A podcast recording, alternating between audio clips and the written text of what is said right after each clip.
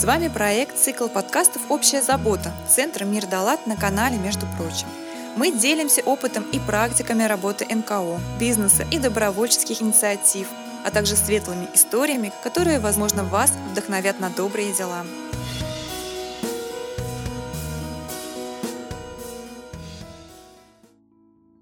Здравствуйте, с вами Евгения Троицкая, и вы слушаете подкаст «Между прочим». Сегодня мы рассмотрим туризм не как бизнес-модель, а именно как механизм популяризации страны, развития патриотизма и потенциала будущего нашей Родины. С целью просвещения и понимания мест, где мы с вами живем, мы пригласили в гости руководителя автономной некоммерческой организации информационно-туристический центр «Ингрия» Татьяну Морозова, которая нам более подробно расскажет о развитии туризма в Ленинградской области. Татьяна, здравствуйте. Здравствуйте.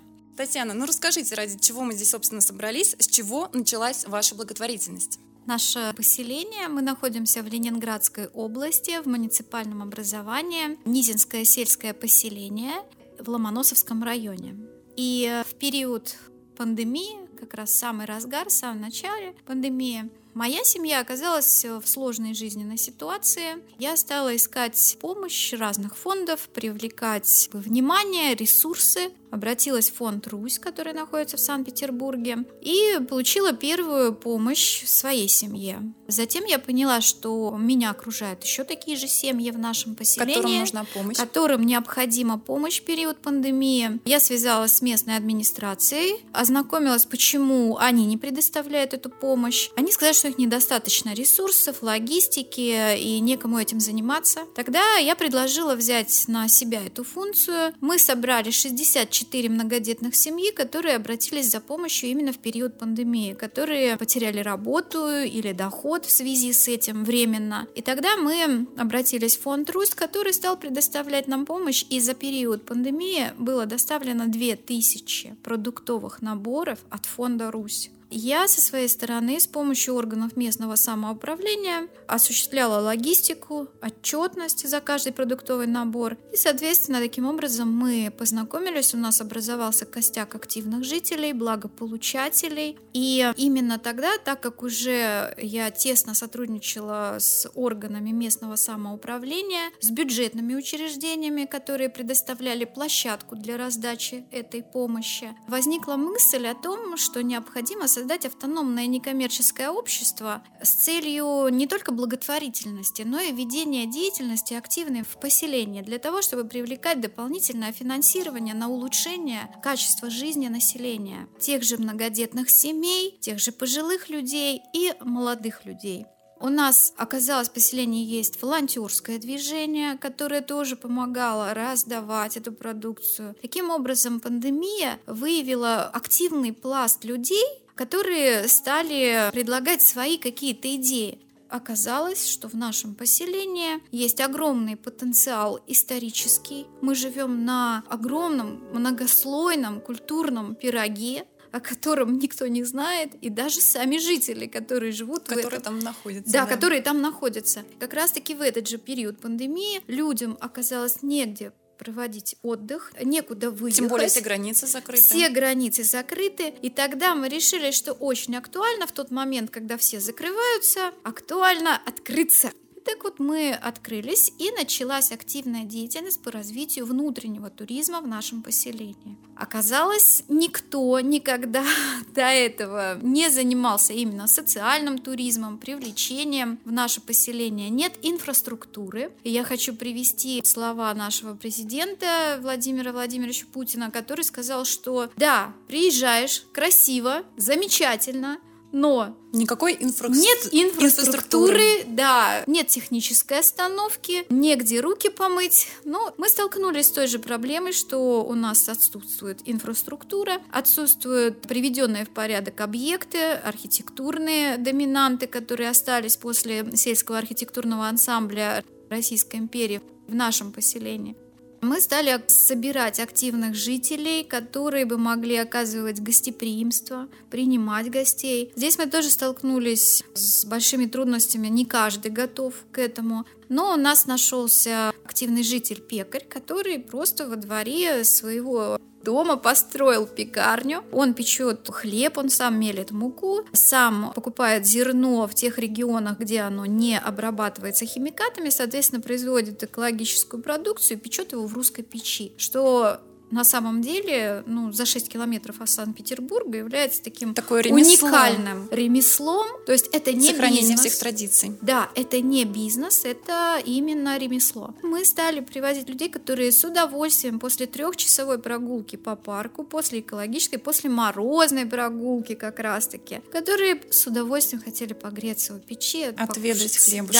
Да, отведать хлебушка с хрустящей корочкой и познакомиться именно с сельским уютом и именно с местными жителями и укладом их образа жизни. И это уникальный туристский продукт, э, который сформировался именно в нашем поселении. И это не то, что предлагает штампово туроператор, а это именно уникальная сельская история, уникальный сельский продукт и Люди с удовольствием, особенно очень много гостей из Москвы приезжают и после маленькими группами, это семьи в основном, можно, кстати, и с домашними питомцами. Был такой момент, когда в период пандемии приехала семья из Санкт-Петербурга, с ними была собака, и никто не принял на экскурсию, и тогда они обратились к нам, и вот как раз-таки вся семья получила прекрасный сервис, прекрасный отдых, и э, насладилась и экологической прогулкой, и историческими фактами интересными, пообщалась с местными жителями и угостилась местной кухней.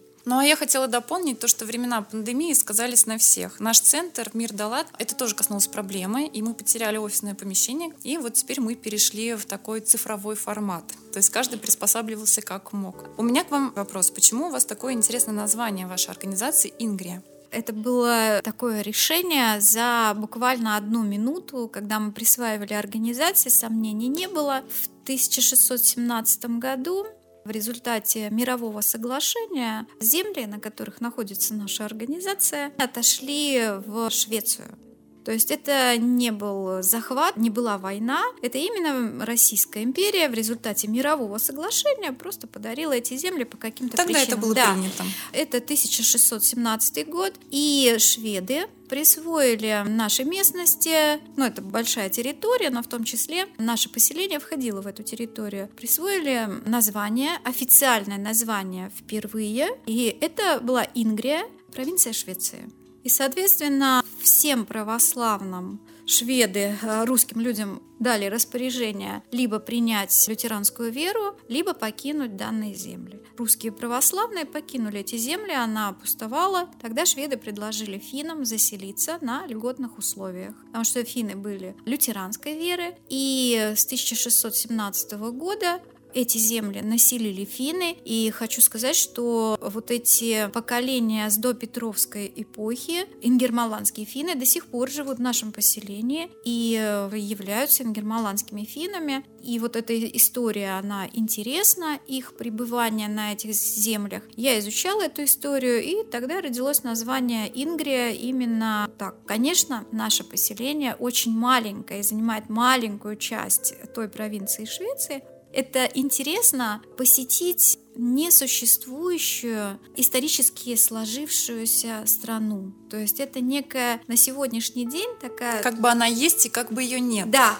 на сегодняшний день это несуществующая страна Ингерманландия. Со своей историей. Со своей историей. Поэтому родилось это название, так как страны уже не существует. Но это не значит, что мы не патриоты. То есть на самом деле наша организация очень большое внимание уделяет патриотизму и развитию. Но, тем не менее, не нужно забывать об исторических событиях, которые происходили в 15-16 веке. Татьяна, давайте проведем нашим слушателям небольшую экскурсию. Вам часто задают вопросы, в чем связь Низина и фонтанов Петергофа? Да, это очень интересный, уникальный факт. Мы находимся в Ленинградской области, в Ломоносовском районе, в деревне Низина. И казалось бы, где Петергоф и фонтаны, Нижний парк, золото, мрамор, и где находится какая-то деревня Низина. Которая не каждому еще и известна. Да, но на самом деле здесь как раз-таки и состоит уникальность в том, что люди, большинство людей со всего мира, и искушенные туристы, и санкт-петербуржцы, и жители посещают парки Петергофа. Но если от Нижнего парка прогуляться в сторону Ленинградской области и по Ленинградской области на протяжении 60 километров, то можно открыть неизведанные парки, неизведанные уникальные экологически чистые красивые места вдоль фонтанного водовода. Ведь э, фонтаны, они питаются от очень мощных источников. И уникальность фонтанов Петергофа заключается не только в золоте, мраморе и красивых парковых инсталляциях. Именно уникальность в гидросистеме, которая питает фонтаны водовода. Так вот, основные артерии этой системы находятся в Низинском сельском поселении. То есть оттуда берет свое начало фонтаны Свое Петергофа? начало фонтаны Петергофа берут с Ропшинских высот которые находятся в Ленинградской области. Но основные артерии, такие как Шинкарский пруд, каналы и шлюзы, находятся на протяжении 20 километров в Низинском сельском поселении именно на нашей территории. Там же находится луговой парк, который мало кому известен. Вход в этот парк открыт для всех. Парк сам по себе очень тихий, уютный и располагается вдоль фонтанного водовода. Если вдоль фонтанного водовода пройтись по этому парку, то можно дальше прийти в английский парк, Монплезир и далее уже попасть в верхний парк и в нижний парк. То есть, когда гости приезжают в Петергоф, они могут для себя открыть не только Нижний парк, но и пройтись по тем паркам, которые представляли из себя архитектурные ансамбли в 1850 году. Это были красивые разработанные великими архитекторами, сильными садово-парковых архитектурных решениях. И все эти парки располагались вдоль фонтанного водовода, и на сегодняшний день это очень красивые, тихие, уютные, живописные места для прогулок, причем в любое время года. Они красивы зимой, причем на зимний период мы знаем, парки Петергофа закрываются, и фонтаны прекращают свое действие. А луговой парк зимой, как раз-таки, который находится частично и на нашей территории Ленинградской области, он открыт, Вода в фонтанном водоводе не всегда замерзает, потому что достаточно сильные источники. Поэтому для себя можно открывать зимой такие зимние красивые прогулки, тем более это а и как э, оздоровление. с доступностью? Зимой же заметает все. Вот вдоль водовода навряд ли можно прогуляться. Есть в Луговом парке асфальтированные, расчищенные дорожки, по которым можно прогуляться. И С этим нет проблем. в зимний период есть, э, конечно, не везде работает снегоуборочная техника, но тем не менее можно найти дорожки, по которым можно прогуляться и отдохнуть и насладиться зимним пейзажем. В отличие от э, Петерговского парка, который закрыт на зимний период. Я хочу вернуться к уникальности водоподводящей системы. Петр I в 1710 году дал распоряжение французскому архитектору Жан-Батист Леблон которому было дано поручение сделать рай на земле в этом месте. К сожалению, он не справился с задачей, и фонтаны не заработали. То есть не все так просто, потому что он был силен в садово-парковой архитектуре. Но, к сожалению, он не справился с этой задачей, на что Петр I очень рассердился и приказал пороть публично но дело в том, что Петр I понял, что гидротехники слаба, нет специалистов, Недостаточно. недостаточно. И тогда он отправил на обучение в Европу подающих надежды людей, наших самородков. И в 1720 году инженер Туволков, который как раз-таки обучился делу гидротехники с Петром Первым, они на Ропшинских высотах 60 километров от фонтанов Петергофа нашли как раз-таки очень сильный подземный источник. И запасы воды в этом подземном источнике приравниваются к количеству воды в Ладожском озере. И тогда Петр I в октябре 1721 года дал указ строить каналы. Это был не сезон, это были очень сложные работы, но 9 августа 1721 года, ровно 300 лет, забили первые фонтаны в Петергофе. И как раз-таки эта система уникальна тем, что это сообщающаяся система, живая система сосудов и каналов без единого механизма. Такой системы нет нигде в мире. А еще такого запаса воды и источника, сильного источника воды также нет нигде. Потому что, например, в Версале, который Петр I не мог посетить по политическим соображениям, создавалась иллюзия, когда король со свитой проходил от одного фонтана к другому, то тот фонтан, от которого отходили, выключался. Выключали.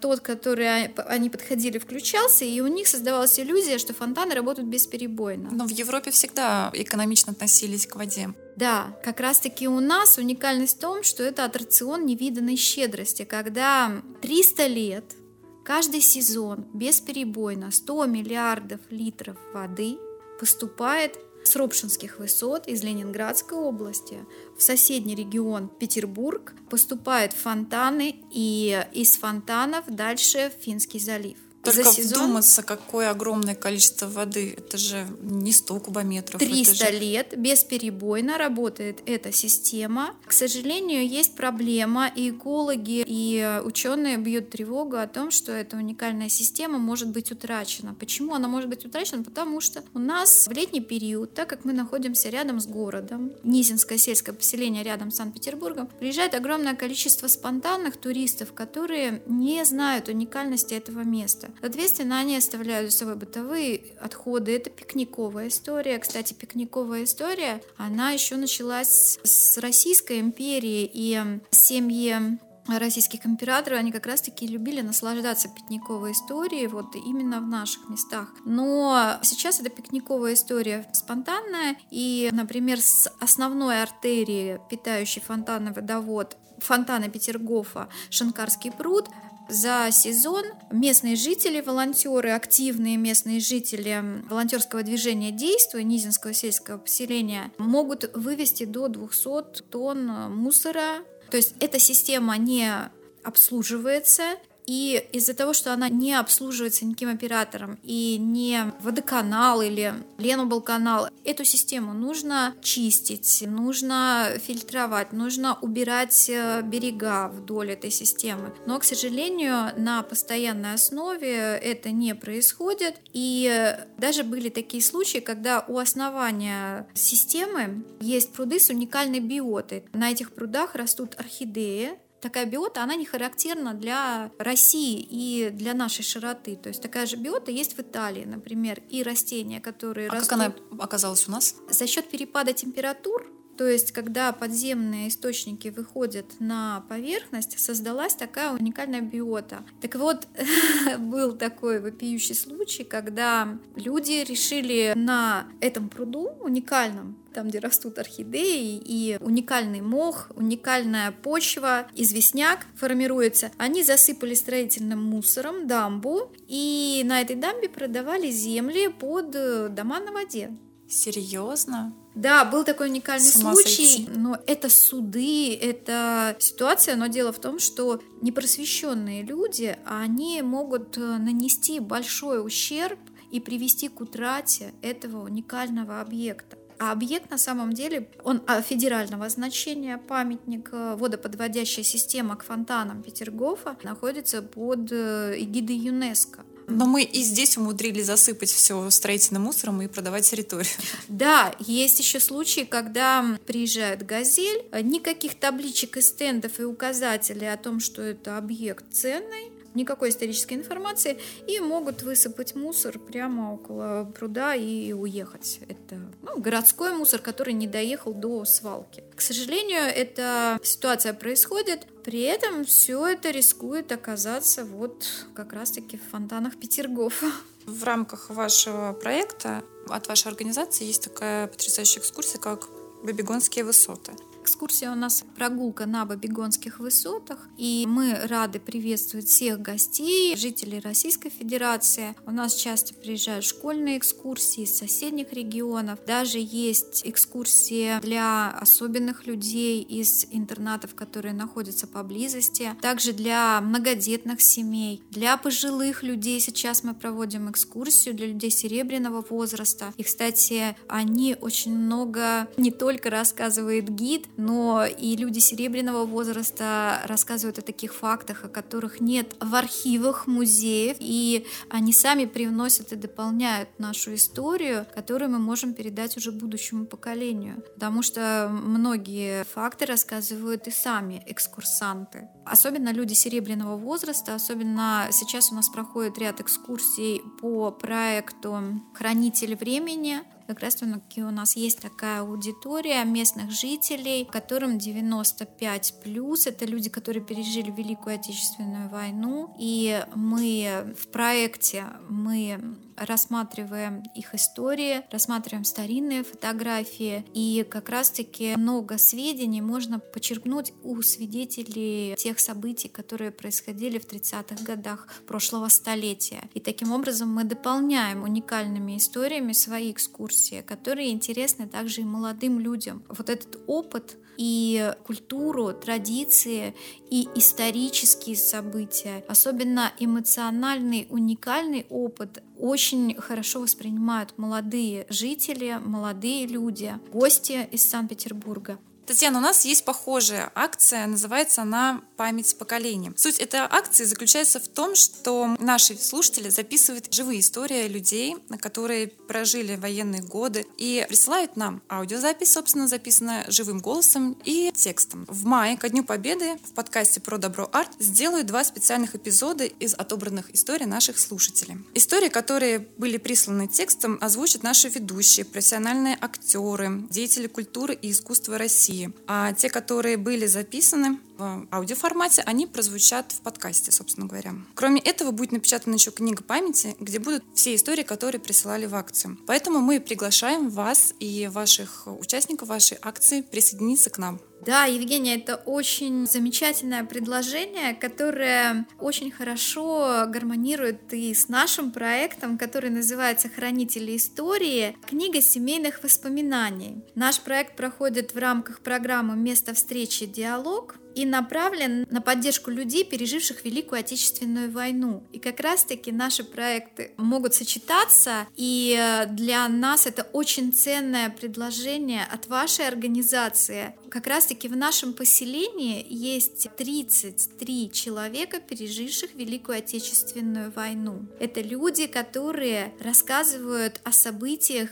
свидетелями которых они были. Это 30-е годы прошлого столетия. И как раз-таки у нас есть э, записи, уникальные У вас записи. уже есть готовые записи? Мы, да, есть пять готовых записей и пять готовых историй. И их должно быть всего 33 этих историй. 33 человека, 33 истории. И как раз-таки у нас будут персональные фотокниги с фотографиями и воспоминаниями этих людей. Но они будут персональные. Но такого... Э, масштабного проекта. Масштабного, да, проекта, как, например, если мы объединяемся и передаем вам эти истории, и наши участники нашего проекта могут влиться в ваш проект, это будет замечательно. Мы как раз-таки могли бы дополнить друг друга, и наши проекты могут стать уникальными, насыщенные событиями, и как раз-таки это будет удачное партнерство, а самое главное, мы с вами сохраним эту память и сможем передать ее новому поколению.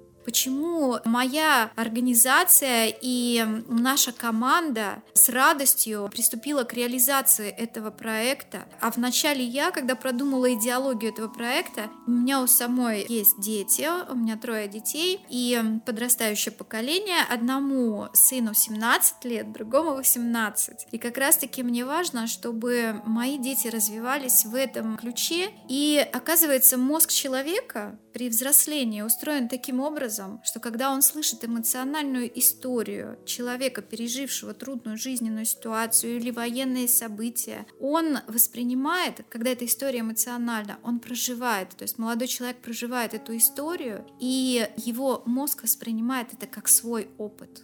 И тогда уже, попадая в какую-то экстремальную ситуацию, мозг молодого человека достает те методы, которые применяли опытные люди, и может применить их. И таким образом это бесценный вклад в формирование нашего молодого гражданского общества и очень огромный вклад в формирование патриотического воспитания.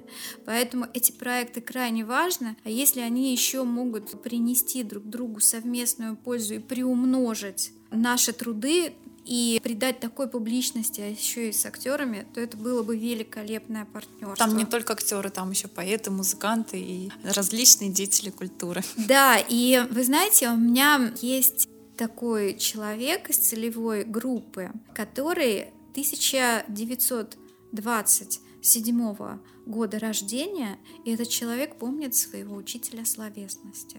То есть у человека есть такое образование, которое он получил в те годы. Он помнит каждого своего учителя, хранит фотографии своих учителей. И благодаря, видимо, вот тому же учителю словесности и тому же учителю географии, который в военное время и послевоенное воспитывал детей, давал им образование в простой сельской школе, именно этот человек может сейчас настолько красиво рассказывать эти истории, формировать свои воспоминания. И несмотря на свой преклонный возраст, возраст, он даст фору любому образованному и молодому современному человеку. Поэтому это будет крайне интересно. Татьяна, расскажите, почему Бибигонские высоты?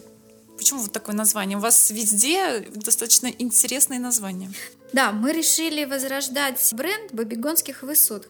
Хотя это не официальное присвоенное название нашей местности, но Бабигонские высоты получили свое название от Николая I.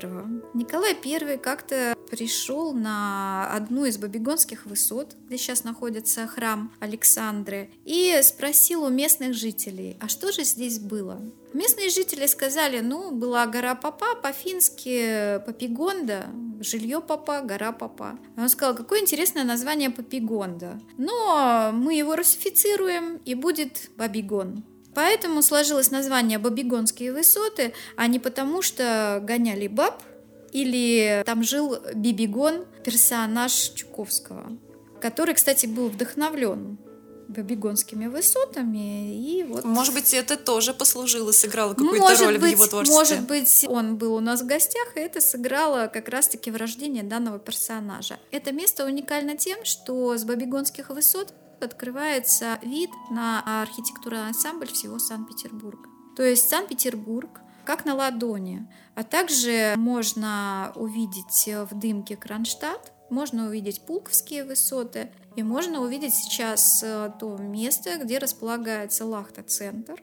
С этой местности можно любоваться архитектурным ансамблем города Санкт-Петербург. И тогда Николаю Первому пришла мысль, кстати, по поводу названия Бабигон, когда он стоял на этой Бабигонской высоте, он сказал, ну, раз здесь было ну, жилье или гора Папа, Папигонда, то здесь должен стоять храм, а колокольный звон должен освещать всю округу. И таким образом в 1850-х годах был построен храм, и этот храм стал любимым местом воскресных сельских молитв императорской фамилии. То есть с 1850 года по крах Российской империи императорские семьи любили посещать это место, это был как бы их сельский отдых, и они скрывались от вот этих торжественных пышных церемоний, которые происходили в, Санкт-Петербурге. Угу. Да, они могли уединенно в сельской атмосфере предаться молитве и они очень любили посещать этот храм. И очень красиво, когда колокольный звон, такое ощущение, когда он разливается, он действительно освещает всю округу, которая как раз-таки открывается красивый пейзаж, а на соседнем Бабиголском холме как раз-таки Николай I приказал строить Бельведер. Это дворец. Почему Бельведер? Потому что Бельведер переводе с итальянского означает «великолепный вид». И Николай I очень любил находиться в этом месте. Когда он находился на Бабигонских высотах, ему пришла мысль о том, что здесь можно выстроить э, уникальную маленькую модель всей России. И тогда он пригласил э, действующего архитектора, главного архитектора Санкт-Петербурга 1850-х годов и дал распоряжение сделать архитектурный ансамбль и выстроить семь деревень, построить домики, и это были образцово-показательные деревни. Произошла такая история, что Николай I, наблюдая с Бабигонских высот за архитектурным ансамблем Санкт-Петербурга, увидел, что рядом есть э, соломенные крыши крестьянских домиков, хаотично построенные, которые портят все великолепный вид. Поэтому домики были снесены. А другое жилье предоставили?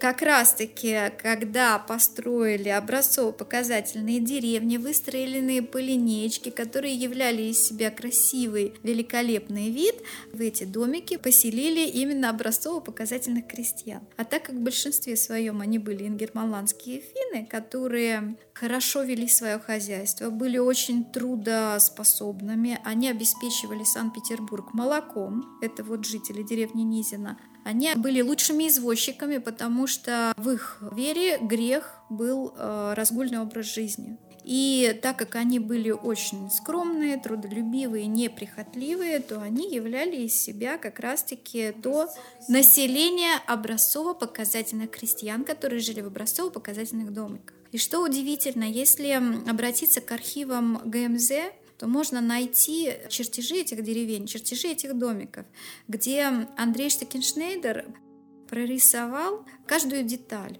То есть экстерьеры и интерьеры были тоже отрисованы. Скамеечки, экстерьерная мебель, вся мебель садово-парковая была прорисована детально. А также эти дома были обильно украшены кружевом. Это деревянное зодчество России – и эти домики воплощали в себе собирательный образ всей России. Андрей Штекеншейдер был великий мастер эклектики. То есть он любил сочетать несочетаемое. Хотя он был архитектор интерьера в Эрмитаже, но он великолепно выполнил вот эти сельские постройки, которые как раз-таки были архитектурным ансамблем образцово-показательной России. Без распоряжения и подписи Николая I Андрея Штекеншнейдера Никто не мог поставить скамеечку, столбик, ограждение. То есть все было согласно инструкции. Это нужно было согласовывать?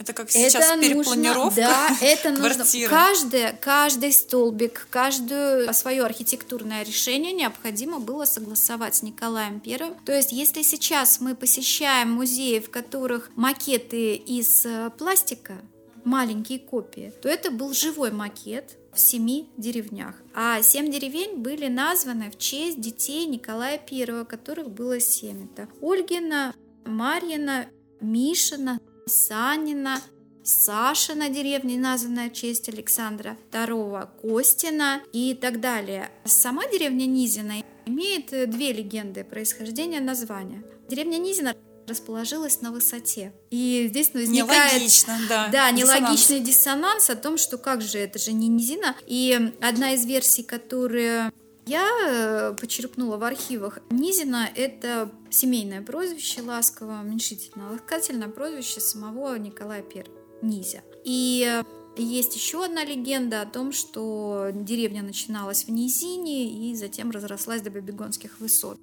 Но точно эти исторические факты я утверждать не могу, но кроме семи названий есть еще вот такая центральная деревня Низина, самая большая, которая как раз-таки расположилась на Бабигонских высотах. И третья к сожалению, утраченная доминанта, и с утратой этой доминанты утрачен огромный пласт этой истории, как раз-таки об этих образцово-показательных деревнях. Это сельский приказной дом, который стоял на третьем Бабиговском холме. Сейчас там пустырь. Это сельский приказной дом, на мансарде которого располагался кабинет главного архитектора Санкт-Петербурга Андрея Штекеншнейдера который как раз-таки мог наблюдать за видом образцово-показательных деревень. И образцово-показательные деревни, они являли из себя образ крестьянской жизни России. Тут же открывался вид на Пулковские высоты, где была обсерватория, и это уже наука России. Тут же располагались саперы на прудах, где у них шли тренировочные учения. Таким образом, в совокупности для Николая I, Александра II это как раз-таки была такая маленькая модель образцово-показательной России, которую они выстроили в нашем поселении. И наше поселение всегда было частью Петродворцового уезда. Но после краха Российской империи все образцово-показательные деревни и наше поселение отошло на территорию Ленинградской области. Кстати, это очень интересное явление, когда административные функции сочетаются с музейными, историческими, потому что в этом сельском приказном доме на первом этаже были предметы быта местных жителей, которые передавались из поколения в поколение. На втором этаже были литографии, фотографий тогда не было. Литографии из картин, которые писали великие художники, которые посещали эти места. Это были пейзажи Бабигонских высот и вот этих архитектурных деревень. А на третьем этаже как раз-таки располагались административные функции главного архитектора Андрея Штекеншнейдера. Дом был утрачен в прошлом веке, уже в советское время, и с утратой этой архитектурной доминанты ушла эта история, и сейчас нет даже визуализации этой истории. К сожалению, из всего архитектурного ансамбля образцово-показательной России сохранился только домик Мельника. И на самом деле нужно отдать э, должное, сохранился он только потому, что он находится на балансе университета Герцена который ухаживает, содержит этот домик и старушка мельницы. То есть раньше была большая царская мельница, которая функционировала как раз-таки под напором воды фонтанного водовода. Царская мельница, она была деревянная, она утрачена, а вот как раз-таки сельский приказной домик и старушка, они остались. Хотелось бы, конечно, в планах восстановить эту архитектурную доминанту, есть проекты, и это долгосрочное сотрудничество и работа. Татьяна, вы ходячая история, очень много фактов интересных. Словно я побывала на экскурсии. То есть вы рассказываете, рассказываете, охота вас слушать и слушать. Исходя из вашего опыта и уже багажа знаний, который у вас есть, какой бы вы совет и напутствие дали нашим регионам? Первое, нужно верить в свою идею. И эта вера должна быть сильной, она должна вдохновлять в первую очередь самого создателя некоммерческого сектора. И эта сила должна вдохновлять местных жителей, активных людей. Это в первую очередь верить в свою идею и не сдаваться для развития некоммерческих организаций и ее идеологов, ее создателей, ее руководителей, ее команды. Важно находить какие-то новые экспериментальные пути решения проблем. И обязательно нужно взаимодействовать в первую очередь с органами местного самоуправления, с главой администрации, с главой муниципального образования, постоянно запрашивать статистику, какие проблемы существуют и какие проблемы проблемы в том регионе, где находится некоммерческий сектор. Потому что можно со своей идеологией идти, но эта идеология может быть не в рамках той местности. А что делать с регионом, у которых нет богатой истории? Ну вот э, маленькие провинциальные города. Самый уникальный продукт – это знакомство с традициями и бытом местных жителей. Потому что жители больших мегаполисов, они уже не знают таких вещей, как растопить печь, как пахнет хлеб, как приготовить самую вкусную еду в этой печи. И на сегодняшний день это очень интересный момент, когда люди из больших мегаполисов, я не могу назвать это аскетизмом, но когда люди хотят ближе быть к природе, к естественному образу жизни. И всегда интересно познакомиться именно с местными жителями. Поэтому я считаю, что те деревни, где они видят скудность истории, хотя если заинтересоваться, то можно всегда найти. Наша страна, она уникальна на событии, на истории. Но сами жители, активные жители могут оказывать сервис гостеприимства, и многие регионы достигли этого успеха. Когда образцово-показательная семья в деревенском бревенчатом домике встречает гостей. Это и чаепитие, это рассказы о предках, рассказы о быте. Они рассказывают о том, что они засеяли лен, например, на поле. И вот из этого льна вот здесь вот кут полотно и дают попробовать людям.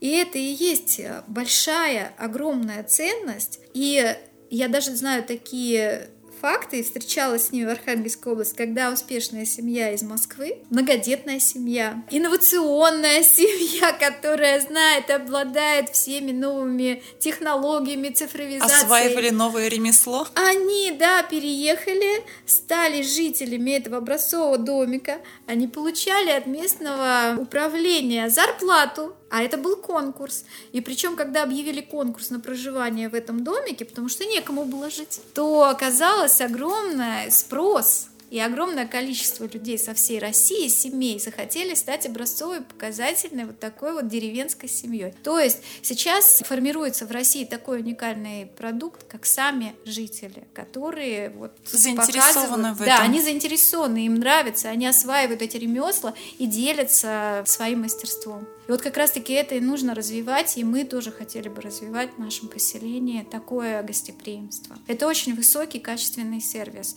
потому что многие люди знают, э, как туризм — это пребывание в отеле, по системе все включено, но рано или поздно мы должны возвращаться к своим традициям и к своим а То есть получается, что в каждом уголке России можно найти свою удивительную историю. В недавнем совсем выпуске у нас был гость э, Евгений Кутузов, который нам рассказывал он очень много путешествует по России и рассказывал, что встречался с семьей Ильи Муромца. Это реальная семья, его потомки, которые тоже хранят историю и очень любят, когда к ним приезжают туристы и рассказывают в семье о быте, каких-то традициях своих семейных. Обязательно послушайте данный выпуск и подписывайтесь на наш подкаст на различных платформах Яндекс Музыка, Google Подкаст, Castbox, Overcast, Apple Подкаст. Не забывайте оставлять нам свои комментарии, задавайте вопросы, ставьте лайки, рекомендуйте друзьям. Татьяна, существуют удивительные, уникальные места, про которые вы сегодня рассказывали. Как же их найти и как выйти вот на связь, побывать на таких экскурсиях? Но как раз-таки о необычных экскурсиях от местных жителей рассказывает Трипстер. То есть на Трипстере можно подобрать в любой стране мира, ну, в первую очередь это в городах России. Это какой-то а, сайт? Да, Трипстер это сайт, который предлагает э, экскурсии от местных жителей, необычные экскурсии. Это не те экскурсии, которые у стандартных туроператоров по стандартной стоимости, а это нестандартные экскурсии от местных жителей, уникальные экскурсии. Когда собираясь в какой-то город, обязательно загляните на сайт tripster.ru и посмотрите, к какому местному жителю вы можете приехать в гости. И вы откроете для себя очень много необычного и нового. То есть, собираясь в какой-то город нашей страны, обязательно зайдите на сайт, введите поиски, какие есть предлагают местные жители экскурсии, и вы всегда сможете благодаря этой экскурсии окунуться в атмосферу, услышать те истории, которые необычные, которые вы нигде никогда не услышите и не увидите. И вы станете как раз-таки частью этой истории. Частью этой истории. Откройте для себя нового, очень много нового и удивитесь, насколько уникальны местные жители и насколько уникальна история каждого. Вы сможете прочувствовать быт, вы сможете попробовать кухню, вы сможете стать неотъемлемой частью этого быта и погостить не только на какой-то территории обезличенной, а именно ощутить гостеприимство наших людей в маленьких селах, в отдаленных городах почувствовать себя ближе к природе. Да, вот я хотела сказать то, что не именно гостям приехать и туристам посмотреть достопримечательности, как-то прикоснуться, а именно почувствовать жителям, прожить этот момент, эту историю с человеком, который там живет. Человек — это искренний образ этого места, да. Возможно, он не обладает какими-то точными знаниями, какими-то точными архивными датами, но его рассказ будет эмоционален, его рассказ будет прожит им самим, и вы именно почувствуете, ощутите эту атмосферу. То есть вы есть на этом сайте? Да, Вас также можно найти? Бабигонские высоты, прогулка на Бабигонских высотах также располагается на этом, только на этом сайте, поэтому будем рады встретить очень много интересного и полезного рассказали нам сегодня за программу. Ну а наша передача подходит к концу, и у нас есть славная традиция, когда наши гости обращаются к нашим слушателям с каким-то пожеланием, призывом. Вот все, что у вас есть на сердце, на душе, вы можете сейчас рассказать. Во-первых, я хотела бы всех пригласить в непарадную часть Петергофа, в деревню Низина, которая находится в Ленинградской области, в Ломоносовском районе и информационный туристский центр Ингрия в моем лице, лице нашей команды, лице наших жителей всегда рады встретить вас и оказать гостеприимство, всегда рады всем гостям. Это, во-первых. Во-вторых, как я уже говорила, желаю верить, найти свое предназначение, верить в свою идею, верить в себя, тогда все получится. Спасибо вам большое, спасибо, что вы пришли, поделились э, этой историей. Это на самом деле удивительно и очень интересно. О многих вещах не знаю, не то, что не знаю я, не знает наше поколение и не знает наша страна. И вы сейчас открыли просто энциклопедию. Спасибо вам большое, что вы занимаетесь и доставляете людям радость, счастье. Спасибо большое. Я также с своей стороны думаю, что наши проекты найдут успешное партнерство и сотрудничество, и мы с вашей организацией Мир Далат найдем долгое успешное сотрудничество и партнерство в 2022 году. И также хочу присоединиться к пожеланиям коллегам, чтобы в 2022 году некоммерческий некоммерческий сектор процветал. И очень рада партнерству, приглашаю в партнеры в проектах в 2022 году. Очень будем рады, спасибо.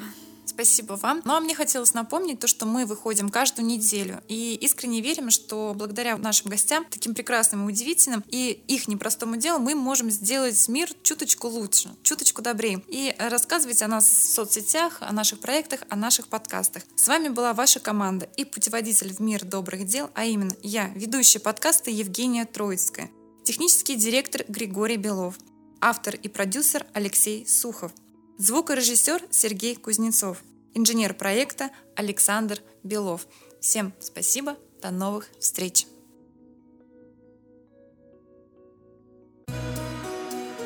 Эпизод подготовлен в рамках проекта «Цикл подкастов «Общая забота», реализуемого с использованием средств президентского гранта, предоставленного Фондом президентских грантов на развитие гражданского общества.